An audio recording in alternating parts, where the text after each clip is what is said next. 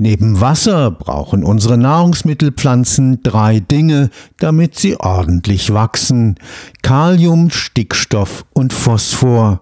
Während Kalium hierzulande in Salzbergwerken abgebaut, der Stickstoff durch das Haber-Bosch-Verfahren aus der Luft hergestellt werden kann, muss Europa 90 Prozent seines Phosphordüngers importieren. Die Phosphorlagerstätten aber sind auf ganz wenige Länder verteilt.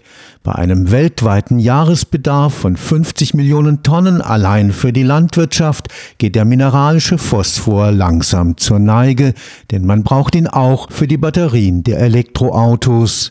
Zudem wird es immer aufwendiger, den in Minen abgebauten Phosphor von Verunreinigungen zu befreien. Es ist also höchste Zeit, sich um Alternativen zu kümmern.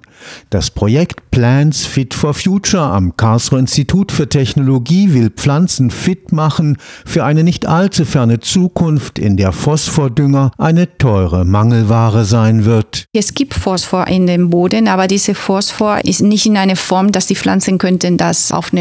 Es ist fixiert mit anderen Mineralien wie Calcium oder Eisen, abhängig welche Art von Boden man hat. Das heißt, es könnte solubilisiert werden. Manche Mikroorganismen machen das, zum Beispiel viele Bakterien solubilisieren diese Phosphor und dann ist es in der Phosphatform und das ist die Form, in der Pflanzen aufnehmen können.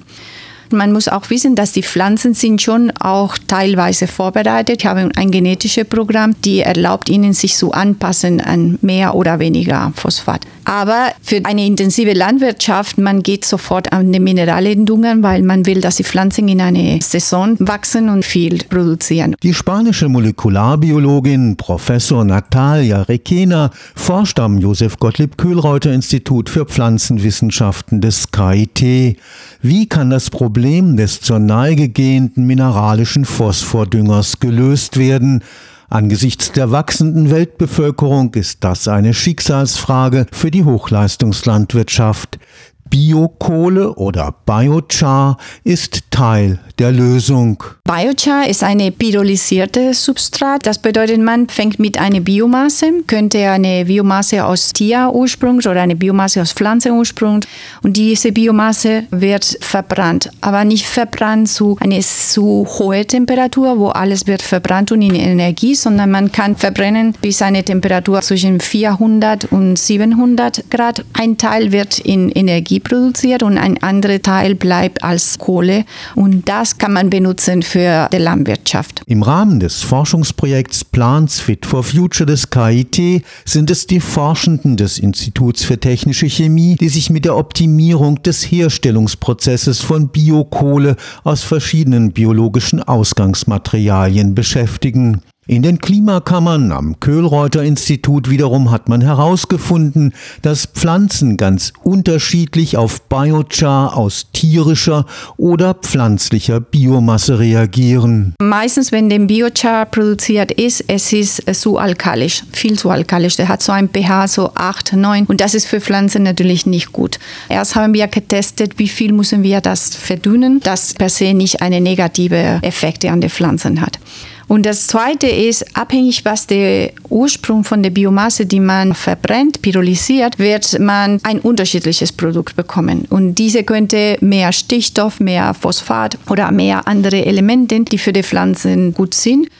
Und wir hatten zum Beispiel eine Biochart aus Hühnermist getestet und der ist sehr gut für die Pflanze, einmal das verdünnt ist, weil es sofort bringt Phosphat und Stickstoff und andere Elemente für die Pflanzen. Biokohle aus Hühnermist wirkt nach diesen Erkenntnissen kurzfristig wie eine Art Turbo.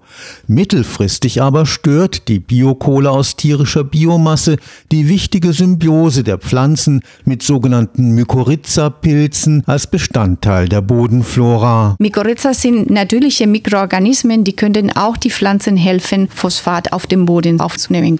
Die wohnen auf natürliche Weise in der Wurzel von der Pflanzen und die entwickeln sich zusammen mit den Pflanzen und die Pflanze gibt Kohlenstoff an den Pilze und der Pilz bringt Phosphat, Stickstoff und andere Elemente.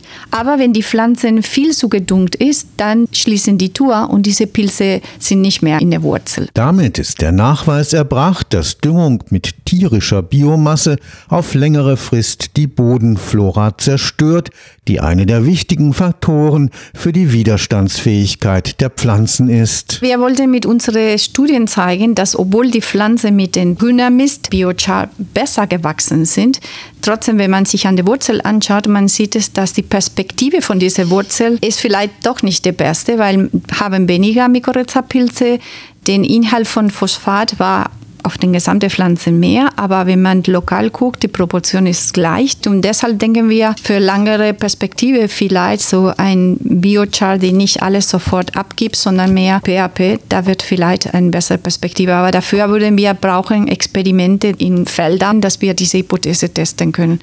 Und was wir wollten, war so eine Kombination von Biochar und Mykorrhiza, dass man könnte als eine lange Kombi-Perspektive die Pflanzen könnten sich besser nicht nur ernähren, sondern auch die Pflanzen, die mykorrhiziert sind, sie haben einen besseren Wasserhaushalt, sie haben auch einen Schutz gegen viele andere Schädlinge.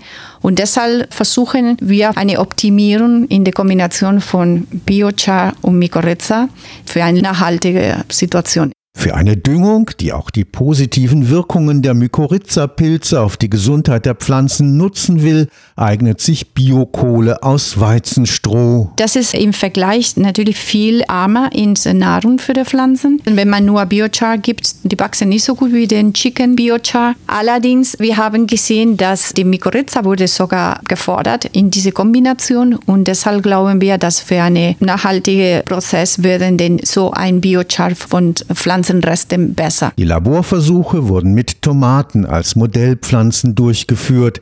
Deren Genom ist inzwischen vollkommen entschlüsselt und so konnten die Karlsruher MolekularbiologInnen auch Grundlagenforschung zur Frage betreiben, welche Gene letztlich entscheidend sind für den Phosphathaushalt in den Pflanzen und deren Symbiose mit den Mykorrhiza-Pilzen in den Wurzeln. Was wir analysiert haben, ist, welche Gene werden in den Pflanzen induziert oder welche werden werden reprimiert und diese Gene in der Pflanze zeigen uns, wie funktioniert der Haushalt von Phosphat in der Pflanze. In anderen Experimente hatten wir das schon untersucht, weil die Pflanzen messen, wie viel Phosphat sie haben und dann entsprechend ändern sie ihr genetisches Programm. Auch die Pflanzen könnten wissen, wenn die Mykorrhiza drin sind und dann messen sie das auch und dann passen sie an.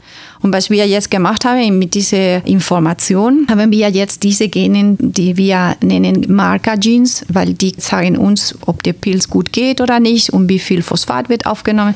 Die haben wir durch die Analyse von diesen Genen analysiert, wie die Kombination zwischen Biochar und Mykorrhiza, wie gut war für die Pflanzen oder wie schlecht. Damit eröffnet sich auch eine Perspektive, mit Hilfe von grüner Gentechnik durch das Ein- oder Ausschalten der entscheidenden Gene die Phosphoraufnahme der Tomaten zu optimieren. Manche Pflanzen könnten auch verbessert werden. Zum Beispiel wir haben gezeigt, dass unsere Mykorrhiza-Pilze können den Wachstum von der Wurzel auch verbessern.